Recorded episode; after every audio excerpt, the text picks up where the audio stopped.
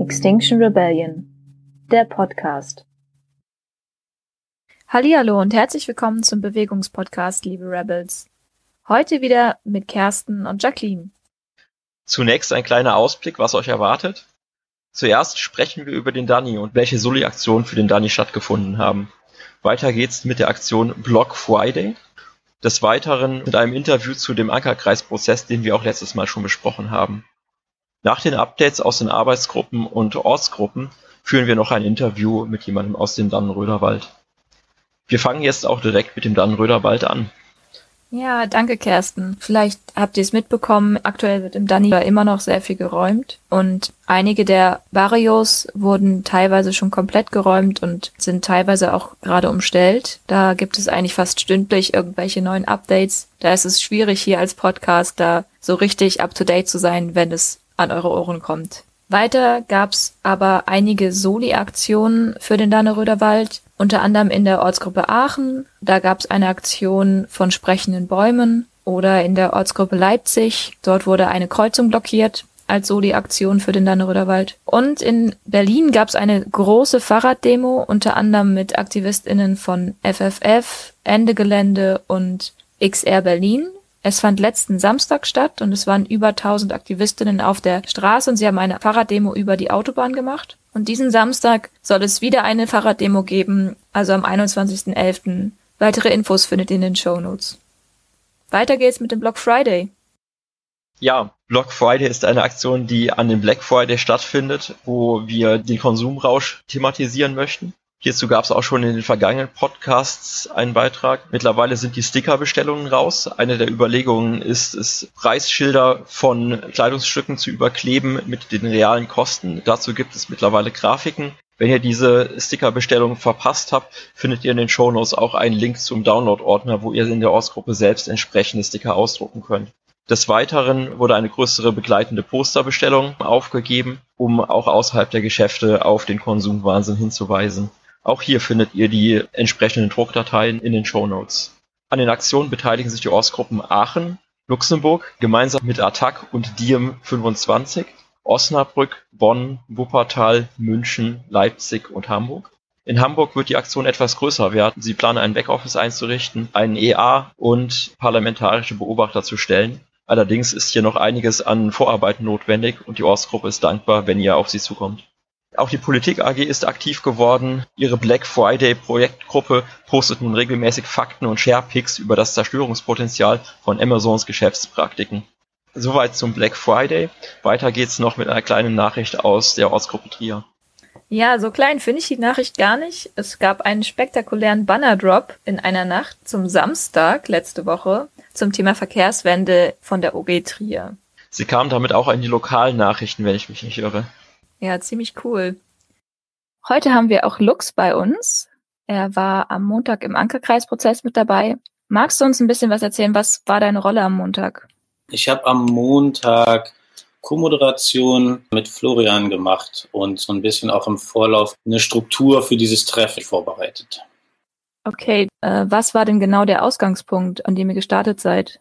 Ausgangspunkt war, wie vielleicht manche Leute mitgekriegt haben, dass es vor zwei Wochen Konflikte an die Oberfläche gekommen sind im Ankerkreis, beziehungsweise jetzt nicht Ankerkreis intern, sondern mehr so strukturbezogen, auch vor allem mit den Bündnissen.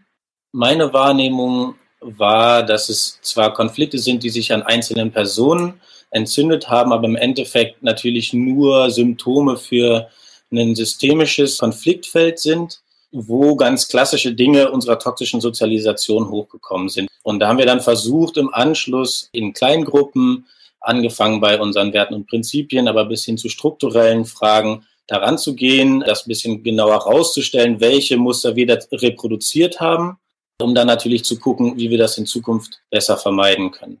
Mir war wichtig, als Co-Moderator dabei auch nochmal stark zu machen, dass wir nicht in irgendeine Form von Parteiensprache kommen, also wir, ihr. Wir sind hier gemeinsam in der Bewegung. Wir sind auch darauf angewiesen, dass wir uns gegenseitig Feedback geben können. Manchmal fällt das natürlich ein bisschen emotionaler aus, weil wir hier alle mit so viel Herzblut dabei sind. Aber dass wir da den Blick nicht verlieren auf die systemische Komponente eben. Ja, das klingt auch für mich so nach einem Prozess, der gar nicht mal nur äh, im Ankerkreis stattfinden sollte, sondern das, was wirklich einmal durch die ganze Bewegung geht. Unbedingt, auf jeden Fall. Also das ist auch nichts, was im Ankerkreis bleiben wird. Was schon feststeht, ist, es gründet sich mal wieder eine neue Projektgruppe. Und in dieser Projektgruppe, da greifen wir quasi diese Themen auf, die sich da jetzt rauskristallisiert haben, um die zu öffnen natürlich für einen, für einen Diskurs in der ganzen Bewegung. Da kann es genauso gut sein, dass sich die Projektgruppe dazu entscheidet, einen Slot beim bundesweiten Treffen dazu zu machen, was ich sehr gut fände. Und dann werden wir schauen, wohin uns der Prozess führt. Ähm, jetzt Fokus für die Arbeit im Ankerkreis ist, glaube ich, zu gucken, okay, was sind jetzt die Stellschrauben, die wir machen müssen, um wieder in den Arbeitsmodus zu kommen, ohne dass halt irgendwer oder irgendwelche Themen hinten runterfallen. Es ist auf jeden Fall eine Sache, die die ganze Bewegung angeht, weil da eben diese Grundthemen von Kommunikation, Vertrauen und Wertschätzung mit drin stecken. Und das ist natürlich nichts, was isoliert auf den Ankerkreis anzuwenden ist, dass wir da irgendwie weiterkommen müssen. Ja, was wäre für dich so ein idealer Ausgang von dem Prozess? Idealer Ausgang von dem Prozess wäre, dass schnellstmöglich größtmögliche Transparenz hergestellt wird und eine größtmögliche Teilhabe aus der Bewegung in dieser Projektgruppe, sodass man von da aus Vorschläge auch für die ganze Bewegung formulieren kann, die dann in den Ortsgruppen besprochen werden können, dass man was Konkretes hat, mit dem wir weiterkommen können, mit dem wir als Bewegung lernen können von diesen Konflikten. Und für den Ankerkreis selber glaube ich, dass sich manche von den Konflikten relativ schnell selber lösen können, wenn wir uns darauf konzentrieren, die Kommunikation anders ablaufen zu lassen. Also ich glaube, ein Hauptding könnte sein, die Bündnisse haben jetzt alle Delis im Ankerkreis. Das heißt, da haben wir viel mehr direkte Kommunikation, dieser Bündnis-Support, was ja im Endeffekt der aktionsbezogene Austausch der Bündnisse ist. Die haben eine E-Mail-Adresse, wo sie jederzeit erreicht werden können, wo man Fragen stellen kann, ob das jetzt auch von einer Privatperson ist oder von der AG aus, gibt es jetzt, glaube ich, andere Kanäle. Und dann müssen wir uns nochmal darauf verständigen, wie das ablaufen soll. Also in welchem Ton, weil der macht ja bekanntermaßen die Musik. Ja, das klingt so, als hätte sich da schon einiges getan. Danke für den guten Einblick in den Prozess. Also ich kann mir jetzt viel besser darunter was vorstellen, was so stattgefunden hat und wie es weitergehen könnte. Schön, dass du da warst. Ja, sehr gern, hat Spaß gemacht. Weiter geht's mit dem Nordbündnis. Das Nordbündnis hieß vorher NDXR-Bündnis und hat sich in den vergangenen Wochen umbenannt in das sogenannte Nordbündnis. Aktuell läuft ein Prozess zur Selbstverständnisfindung des sogenannten Bündnis Exchange oder Bündnis Supports. Unter den Bündnissen von XR Deutschland gibt es ein Verbindungsorgan, sage ich mal, wo verschiedene Delegierte der jeweiligen Bündnisse zusammenkommen und sich austauschen. Dies könnte Mensch als Bündnis Exchange bezeichnen. Aktuell gibt es halt diesen Prozess, dass da ein Selbstverständnis aufgestellt wird und vom Nordbündnis kam der Wunsch rein, dass dieser Prozess entschleunigt wird da das Bündnis erstmal selber richtig herausfinden möchte, was der Wunsch an einen solchen Exchange oder Support sein kann. Und dafür braucht es halt erstmal Zeit und einen Feedback Loop in die Ortsgruppen. Außerdem gibt es jetzt seit neuestem im Nordbündnis einen zweiwöchentlichen Awareness-Austausch, um deren Gemeinschaft zu stärken und scheinbar wurde es sehr positiv aufgenommen. Kersten, magst du ein bisschen was über die AG Trainings erzählen? Ja, gerne. Mittlerweile gibt es einige neue Trainings, die sowohl durchgeführt werden, aber auch in Planung sind. Und zwar findet nächste Woche am Montag, am 23.11. ein Deeskalationstraining statt. Wenn ihr euch auf diesem Gebiet weiterbilden möchtet, dann schaut also gerne einmal in den Kanal Trainingsinfo oder in die Show Notes. Ein weiteres Training ist das Moderationstraining, was jetzt anläuft. Dazu gab es diese Woche einen Austauschraum Nächste Woche und übernächste Woche gibt es dann den ersten und den zweiten Teil eines Moderationstrainings. Auch hier findet ihr weitere Infos in den Show Notes. Die Trainings AG ist momentan in Kontakt mit Digital Courage. Das ist ein Verein, der sich mit digitaler Selbstverteidigung beschäftigt. Und mit diesem zusammen entwickelt die Trainings AG gerade ein Training zur Datensparsamkeit und Verschlüsselung. Das war's von den Trainings. Weiter geht's mit der AG Politik und Jacqueline. Danke, Kersten. Nächsten Mittwoch, also den 25.11., findet um 18.30 Uhr eine Abstimmungstelco statt. Vielleicht habt ihr mitbekommen, dass ein Prozess zur Neuformulierung der ersten und zweiten Forderung von XR Deutschland gab. Es war ein sehr langwieriger Prozess mit vielen Feedbackschleifen und der findet nun ein Ende an diesem besagten Mittwoch. Seid herzlich willkommen und seid dabei. Weiter geht's mit regenerative Kultur. Letzte Woche hatten wir schon Animal Rebellion mit einer neuen Webseite dabei. Auch die regenerative Kultur hat eine neue Webseite bekommen. Ich kann euch nur empfehlen, mal drauf zu schauen. Sie ist wirklich sehr, sehr gelungen. Ihr findet den Link in den Show Notes. Ja, die ist echt schön geworden. Weiter geht's mit der PG Rebellion Wave Findung. Jacqueline war am Mittwoch auch bei der letzten Telco dabei. Jacqueline, möchtest du sagen, worüber ihr gesprochen habt? Ja, gerne. Zunächst haben wir unterschiedliche Rebellion Wave Findungsprozesse vorgestellt bekommen. Einige aus der Projektgruppe hatten dort Kontakt zu Menschen, die in diese Prozesse mit involviert waren. Und der Wunsch ist, aus diesen Prozessen zu lernen und quasi die Best Practices zu extrahieren. Kommende Woche wird es eine Umfrage geben, und die wird dann von einer Person aus der Projektgruppe nächste Woche in unserem Podcast mit einem Interview für euch vorgestellt. Weiter geht's mit der AG Mobilisierung. Das hat ja auch irgendwie was damit zu tun. Kersten, magst du was dazu sagen? Ja, gerne. Die AG Mobilisierung organisiert sich momentan fleißig und zieht in ein eigenes MetaMost-Team um.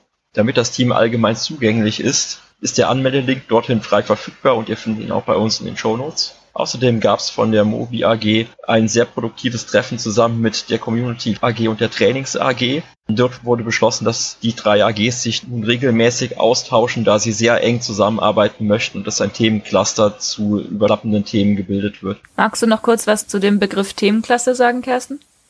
Ja, gerne. Wir haben darüber gesprochen, dass es sehr viele überlappende Themen gibt und dass ein reger Austausch dazu stattfinden sollte. Dieser Austausch findet normalerweise über den Ankerkreis statt. Allerdings ist es manchmal nicht das richtige Instrument, um bilateral oder in eng zusammenarbeitenden Gruppen dann intensiven Austausch zu pflegen. Deswegen entstand nun diese Idee, zu dritt sich regelmäßig zu treffen. Klingt sinnvoll auf jeden Fall. Außerdem gab es einige Aufrufe, das sogenannte Glasgow Agreement zu unterzeichnen. Dazu wird euch jetzt Kersten noch mal ein paar Worte erzählen.